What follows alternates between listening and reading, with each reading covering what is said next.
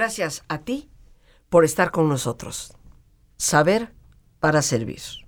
Y en la medida que sabemos cómo servirnos y servir mejor también a los demás, nos vamos dando cuenta, queridos amigos, que nuestro hacer puede convertirse en un verdadero don.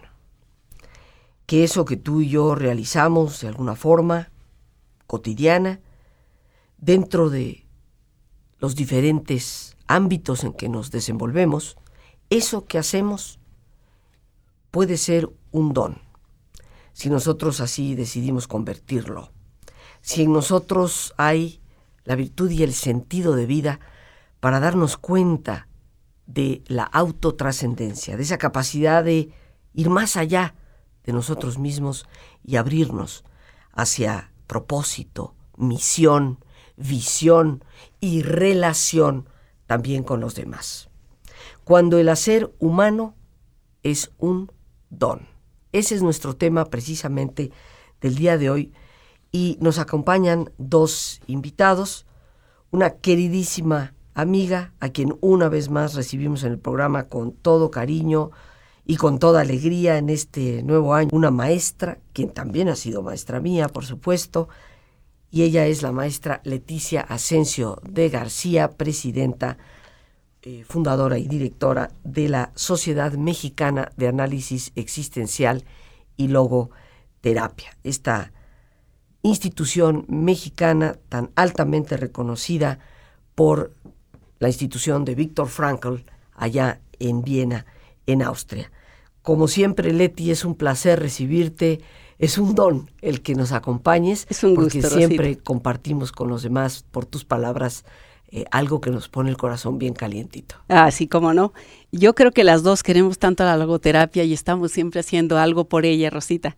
En esta ocasión mm, invité a Gabriel Isola, viene de la Fundación Argentina de Logoterapia, bien conoces a Jerónimo Acevedo, que ha estado en tu programa en algunas ocasiones, para trabajar un tema que va a ser diferente ahora para las personas que nos escuchan porque no hemos hablado mucho de él precisamente.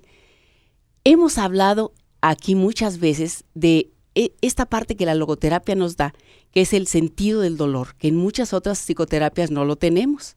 En la logoterapia sí, nosotros nos enfocamos para encontrar sentido a ese sufrimiento inevitable, ineludible, al cual de verdad nos tenemos que enfrentar. Y bueno, es una aportación desde luego de esta psicoterapia espiritual extraordinario.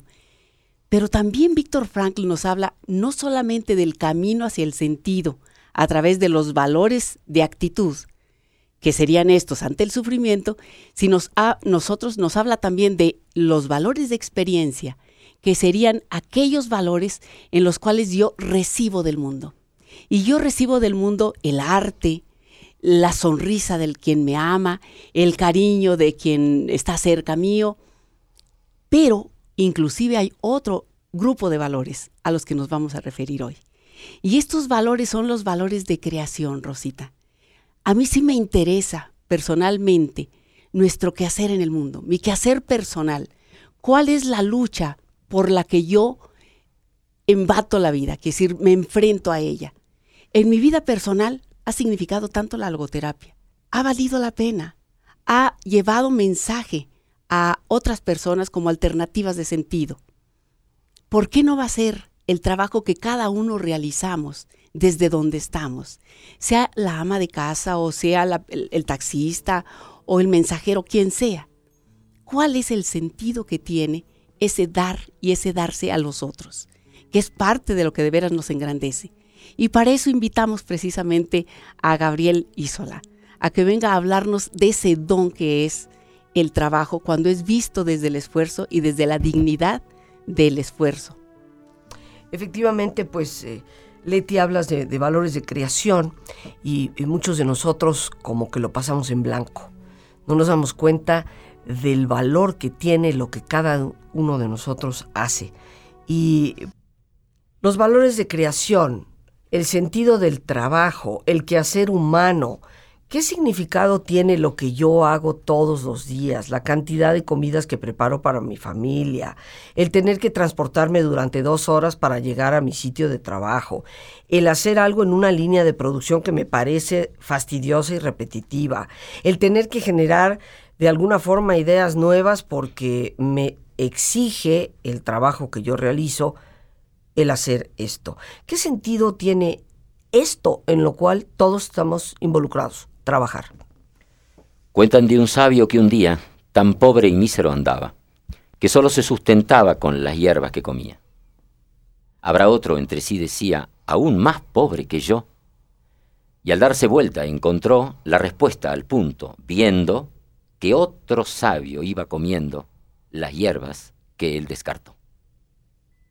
En el camino de la vida, Rosita, importa lo que levantas, y no importa lo que dejas. Las preguntas que me estás haciendo ahora y que, me llegan al profundo del corazón y a lo profundo de la razón es ¿cómo hago? ¿Cómo hago para transferirles a las personas que lo que importa es lo que están levantando? Porque detrás de ellos vendrá otro sabio a levantar las otras hierbas. De esta manera, en la logoterapia yo estoy levantando algunas hierbas que me parece que Víctor Frank mientras iba caminando las dejó de lado porque se ocupó de tantas cosas que por ahí de esas no se ocupó, lo cual es bastante relativo en la forma de decirlo, porque em, en sus escritos juveniles justamente está su trabajo en Viena, en la Viena de los desocupados de la posguerra, de la primera posguerra, de la guerra, de la guerra mundial, de la guerra del 14. Entonces, él ya se ocupó de, estos asalariados y se ocupó de los asalariados en el sentido de que no tenían trabajo. Y las muchachas, los muchachos se decían a su vez, ¿cómo vamos a conseguir novias si en última instancia este, somos desocupados? Es decir, no tenemos dinero como para vivir y consecuentemente esto nos descalifica socialmente. A tu pregunta, amplia y generosa como... Yo diría que que sean los sabios que levantan la mejor hierba en su paso, sin pensar las que dejan, porque atrás vendremos otros sabios a levantar las otras hierbas. ¿Qué levantas tú de tu trabajo hoy? Le preguntaría yo a la persona que amablemente está escuchando y se queda unos instantes más mientras hacemos estas reflexiones. ¿Qué es lo que estás pensando mientras haces tu trabajo? ¿Estás pensando en, en la paga, que es el final del resultado por el cual trabajas? ¿Entraste por el trabajo por la paga? Ya estás perdido. Si entras por la paga ya está. No he encontrado ningún hornero que haga su nido de barro. Allá le llamamos hornero al pájaro que hace esos nidos de barro y que son como un horno de pan. Eh, le llamamos hornero. Bueno, ellos no cobran salario. Si te quieres ir a las escrituras y agarras el Evangelio, te dicen como las aves del campo que no siembran ni tienen granero. Bien, hay algunos que trabajan para establecer el granero por el día que sean viejos. El día que sean viejos hay que morirse, es un buen momento para morirse. Es un buen momento a terminar la vida muriéndose. ¿sí? Eh, entramos y salimos desnudos, entramos a la vida desnudos y nos vamos a la vida de la vida con una mortaja que no tiene bolsillo, decimos allá porque no hay nada que llevarse. ¿Qué tienes para llevarte? Tienes lo que dejas. Y lo que dejas es eso que estás haciendo en tu trabajo. Hoy estás con una, como una papa pelándola, una, una patata pelándola. Bueno, digo yo, mientras estás escuchando, lo estás haciendo con amor. Mientras estás conduciendo el auto, lo estás haciendo con amor. Esta es la pregunta. Esta es la pregunta con la que tengo que hacer. Entonces, no hay rutina en el ser humano. El ser humano tiene repeticiones y las repeticiones las puede hacer con ese amor. Cuando el trabajo se define como trabajo, está perdido desde la palabra. En algunas de las disciplinas sobre las que me gusta investigar, este, desde la programación neurolingüística, que es una de las disciplinas de la cual soy experto adicionalmente y anterior a la logoterapia, decimos que las palabras no son inocentes, las palabras tienen un sentido. Y había que buscarle una palabra a este hacer humano desde una definición y se le puso trabajo. Trabajo viene de traps, viene de trabécula. Trabécula. Y que no se te hiele la sangre cuando te digo trabécula, porque trabécula es el palo horizontal de la cruz. Por lo tanto, asumir tu trabajo es carga tu cruz. Y si te cargar tu cruz te duele, yo te digo no la cargues, haz otra cosa. Si quieres redimirte por la redención del esfuerzo y del dolor, hazlo, es tu historia. Yo estoy acá para decirte, tú crees o no crees, yo creo, bien, tú crees o no crees, ¿qué puedes hacer en la vida? Y yo te digo que la trabécula, el palo horizontal de la cruz, es un castigo, ya es una forma de denominar el trabajo de una manera infame. Porque usamos palabras infames Vemos dos personas que se enamoran, que andan en la vida, que siguen juntos y decimos, qué hermosa esta pareja, ¿cómo le vamos a llamar? Cónyuges. Vale decir que van a cargar del mismo yugo, por lo tanto, del mismo palo que llevan los dos bueyes que cargan de la carreta. Qué hermosa palabra para ponerle al matrimonio, decirle que son conyugales, es decir, que tienen un yugo. Entonces alguien o son dos bueyes. Claro, porque son bueyes. Eso, eso para ti, no para mí. Yo me corro. es una broma, vale. Eh, yo quiero decir que, que no puede ser que tú seas un buey. Entonces alguien me dice, claro, es que tiran los dos juntos. Ah, bárbaro, sí, perfecto. Y cuando uno se muere, ¿qué hace? Quieren redondo. No, tiene que seguir viviendo, tiene que desenganchar al muerto. Y cuando alguien se tira la retranca, no es tu caso que me estás escuchando porque eres una persona feliz absolutamente con tu mujer o con tu marido, exultante de la vida y tú escuchas este programa porque, bien. Y si no eres de los, sigue escuchando el programa. Porque si no eres de los muy felices, tienes que seguir escuchando este programa. Y si, si no, y si eres de los felices, súmate al programa para ser de los felices. Porque los infelices están en los que no escuchan el programa o en los que escuchan y se están transformando. Cada vez escucha menos gente este programa. Ahora yo digo, si este es el cónyuge en última instancia, el que tira de la carreta, ¿qué te queda para vivir la familia y el matrimonio? Entonces, ¿qué es lo que tienes para vivir en tu trabajo? La parte de realización. ¿Qué tienes para vivir de tu, de tu ideal, es la parte de libertad. No quiere decir esto que no te cases y no tomes, asumas un compromiso, porque eso es muy fácil. Asumo el compromiso biológico de los hijos, pero no el compromiso marital de mi corresponsabilidad social a través de un matrimonio civil o religioso, como lo quieras llamar. Asume tu compromiso. Con tu trabajo, asume tu compromiso, pero que no sea la trabécula, porque por semejante castigo, lógicamente, es tan malo que hasta te tienen que pagar. Hay un dicho allá en mi tierra. Entonces yo digo, ¿qué es lo que hace que tu trabajo sea pleno? ¿Dónde está la vocación, el vocare, el llamado que hace que tu trabajo? Tu trabajo no te gusta. ¿Cuántas veces intentaste cambiarlo? Trato por otro que me paguen más. Listo, estás preocupado por la paga, prostituyes tu trabajo. ¿Estás preocupado por más en ser persona? ¿Estás haciendo algo cada día por ser más? Ve la forma de mirar la vida de una manera diferente. Y mirar la vida de una manera diferente hace que cambien las cosas. Y si queremos citar escritura, bueno, diría San Pablo que el pecado no está en la cosa, sino en el ojo del pecador. Tú estás mirando el trabajo de una manera infame y exiges un pago por la infamia que estás haciendo. Cambia de idea. ¿Cuándo va? El artista que pinta, pinta y no sabe si va a vender su obra, ese es el valor. Y el asalariado que entrega su trabajo, si quiere volver al Evangelio, al que trabajó una hora también le pagaron un denario, igual que el que trabajó todo el día. ¿Por qué? Porque ese tuvo actitud. Llegó tarde y tenía luego actitud. Me están robando la idea y le escriben en el Evangelio para sacarme mi editorial. No importa. eh, yo sé que algunos me plagian. Dios me plagia, Jesucristo me plagia, este, y, este, y Rosita me plagia, porque tiene la actitud. Y Leticia me plagia. Entonces yo estoy diciendo algo que acontece. No, esto no es un invento. La palabra puede ser un invento. Pero la actitud con sentido, cada vez que tiene que hacer un esfuerzo, lo tiene que hacer en los pañales. Yo tengo cinco hijos. Y puedo asegurarte que a las 4 de la mañana me levantaba a cambiar mis niños y me cambiaba con logo actitud. Y había descubierto una manera de poner distinta los pañales de tela, porque en esa época eran pañales de tela. Y le ponía la mamadera, y mientras cambiaba el niño con la mamadera inclinada y el chico con la cabeza al costado, yo cambiaba el niño y mientras cambiaba la mamadera, no, claro, no lloraba. El chico no se despertaba durante el tiempo que le cambiaba los pañales. ¿Por qué? Porque esto está en función de... Entonces cuando voy a las empresas y tengo que dar cursos de calidad de servicio, lo primero que le digo es, ¿cuál es la actitud que tú tienes para hacer este servicio en el cual te brindas a los demás con tu nombre y apellido? Yo creo que es una pregunta que debe de estar en nuestra mente, en nuestro corazón, cotidianamente. ¿Cuál es la actitud con la que enfrentamos nuestro trabajo? Y una vez me complace que una persona que nos visita en esta ocasión por primera vez el maestro Gabriel Isola desde Buenos Aires, Argentina, pues mencione algo sobre la importancia de las palabras. Sí, lo manejan mucho en programación neurolingüística, pero el primero en hacer hincapié sobre el impacto de las palabras en nuestro cerebro, en nuestra vida y el sentido que tienen, fue José Silva, en el método Silva.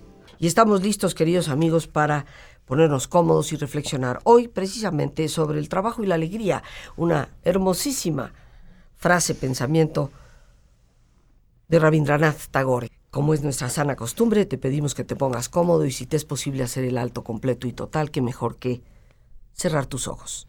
Y en una posición cómoda, con tus ojos cerrados, toma conciencia de tu respiración, del entrar y el salir del aire en tu cuerpo. E imagina cómo al inhalar, Así como llevas oxígeno a tus células, inhalas serenidad para tu mente. Y al exhalar, así como tu cuerpo se libera de toxinas, imagina cómo tu mente se libera de todas las presiones y todas las tensiones. Respira profundamente. Y relaja tu cuero cabelludo, todos los músculos que cubren tu cabeza. Relaja tu frente, tus párpados, tus mejillas, toda la piel que cubre tu cara.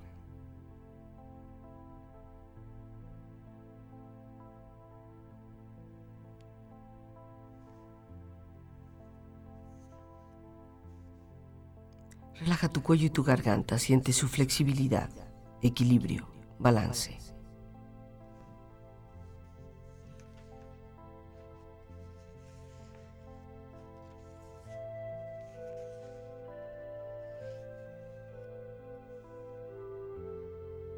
Relaja tus hombros, brazos y manos, así como tu espalda.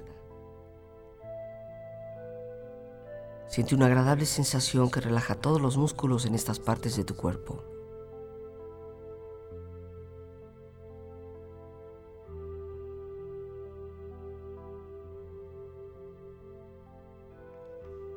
Relaja tu pecho exterior e interiormente.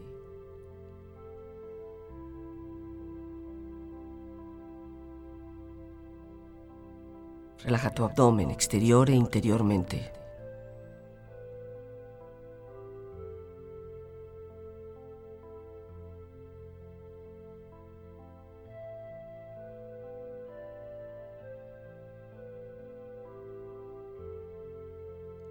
Relaja tus muslos, tus rodillas.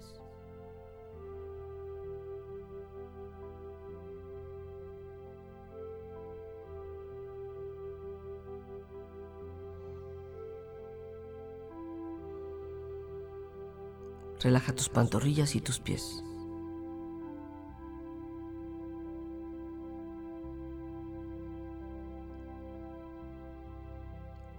Y con tu cuerpo profundamente relajado, Proyecta en tu mente la imagen de un lugar ideal para el descanso. Imagina los colores, los sonidos, los aromas, la temperatura. Es un lugar de belleza y de paz. Siente estar ahí.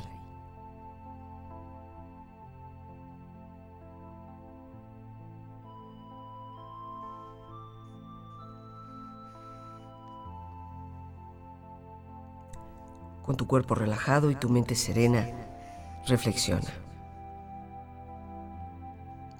¿Por qué tendemos a desunir el trabajo y la alegría?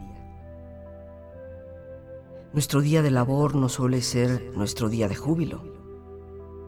Por lo tanto, queremos un día de descanso. Porque, desdichados como somos, no podemos advertir que nuestra fiesta puede estar en nuestro trabajo.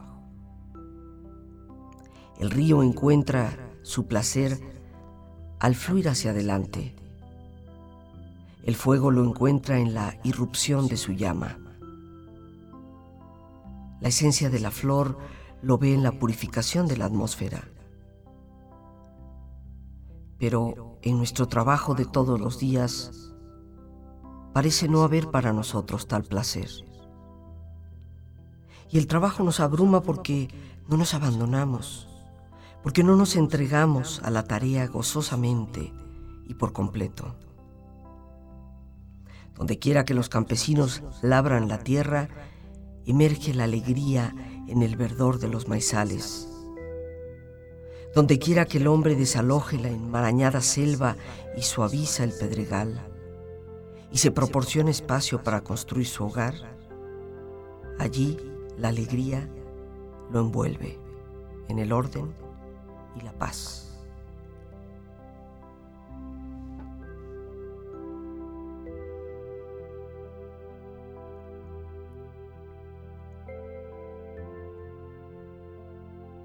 Respira profundamente. Relájate bien.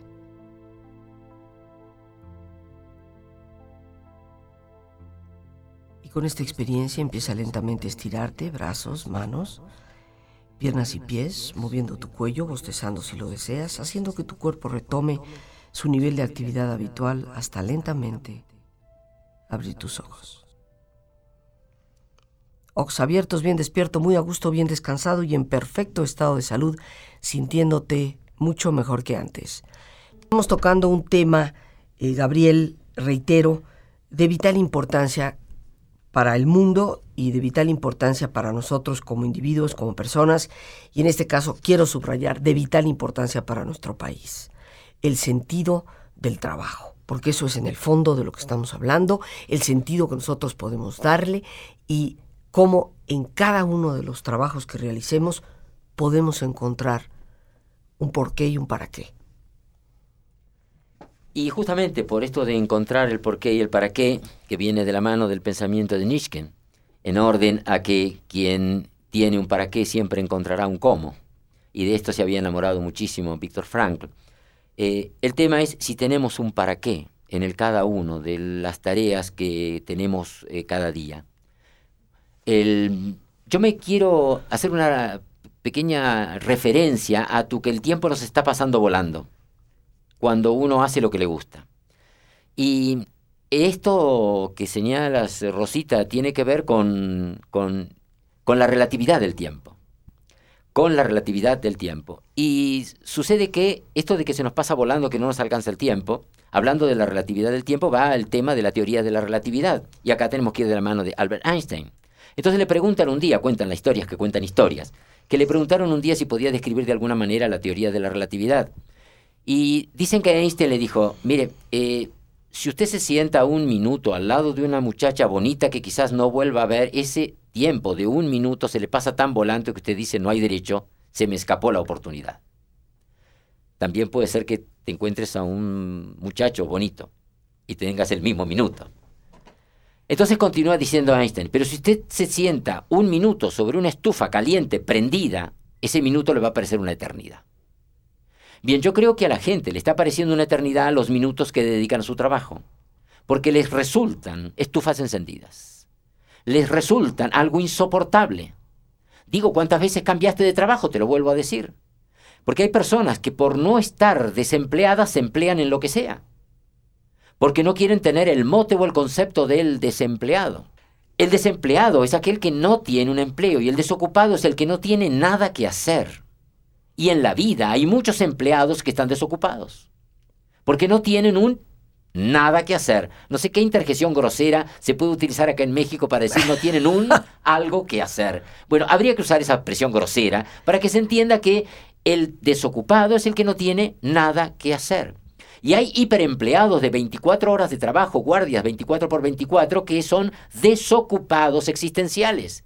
Están empleados porque tienen un dinero y una paga, pero no tienen una ocupación. Sentirse ocupado es sentirse realizado y la realización humana va de este sentido de ocupación.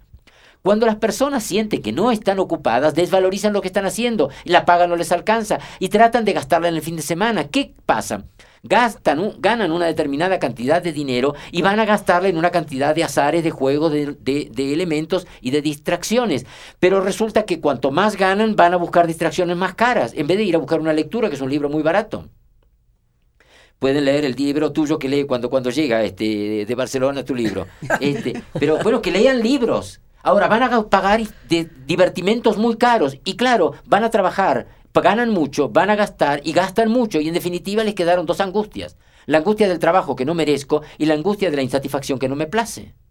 Entonces van de angustia en angustia y van a cambiar de empleo para tener más angustias del trabajo en el cual están a full para tener más angustias. Bueno, pero ahora ya puedo viajar al exterior. Ahora ya en mi divertimento gasto mi dinero, pero lo gasto en el exterior. Digo yo, donde lo gastes no importa.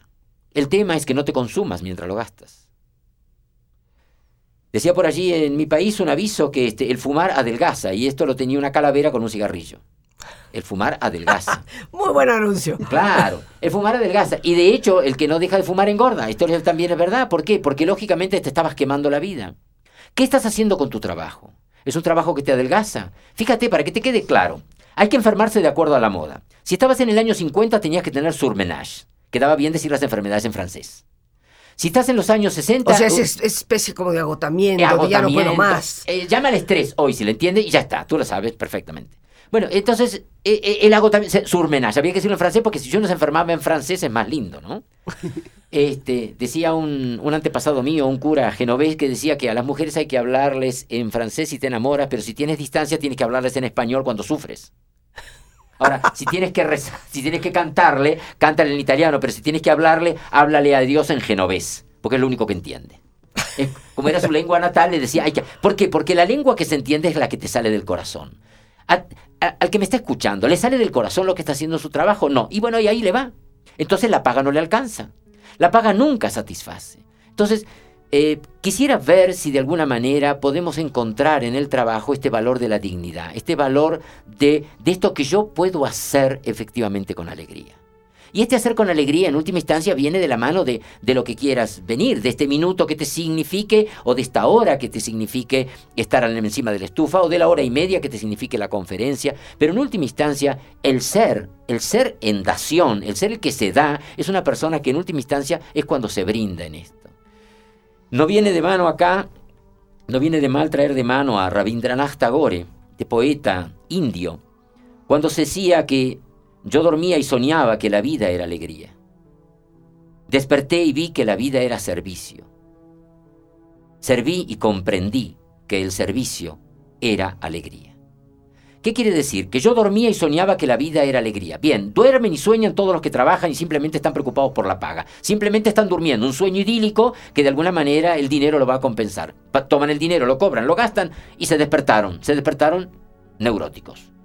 Eh, desperté y vi que la vida era servicio, tienes que servir, esto darte a los demás. Decimos en la logoterapia, disculpe que hablo mm, quizás muy rápido, pero no que es la velocidad, eh, hoy estoy andando despacio de todos modos.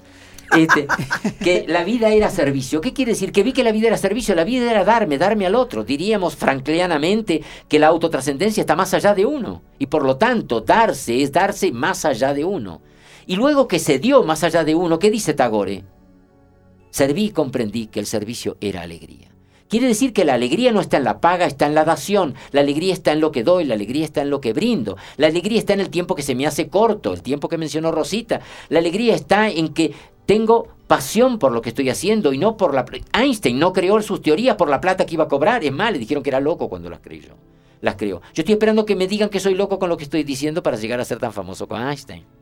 Esta idea entonces, si trabajas y logras alegría y comunicación en lo que haces, si logras que tus valores de creación se manifiesten en lo pequeño, si haces de tu pequeña cosa una obra de arte, no te importe si te lo agradecen o si te lo pagan. Tú ya has llegado a un primer umbral de plenitud. Y esto nos lleva a Gabriel a algo que es sumamente importante, ¿no? La valoración del trabajo por su propia dignidad. Y darnos cuenta que los trabajos valen no por la cantidad de dinero que se nos paga haciéndolos. Hemos desprestigiado ciertos tipos de trabajo porque hay motes sociales, no deberías de hacer esto, no deberías de hacer lo otro. Pero ¿qué sucede cuando eso es lo que realmente te gusta? Cuando eso es lo que realmente te llama? ¿Qué beneficio sacas de ser un eminente médico amargado cuando podrías haber sido un dichoso, felicísimo carpintero? Las gracias a Dios por este espacio que nos permite compartir. Las gracias a nuestros invitados el día de hoy, la maestra Leticia Asensio de García, el maestro Gabriel Isola y el más importante de todos. Una vez más, gracias por tu paciencia al escucharme y por ayudarme siempre a crecer contigo. Que Dios te bendiga.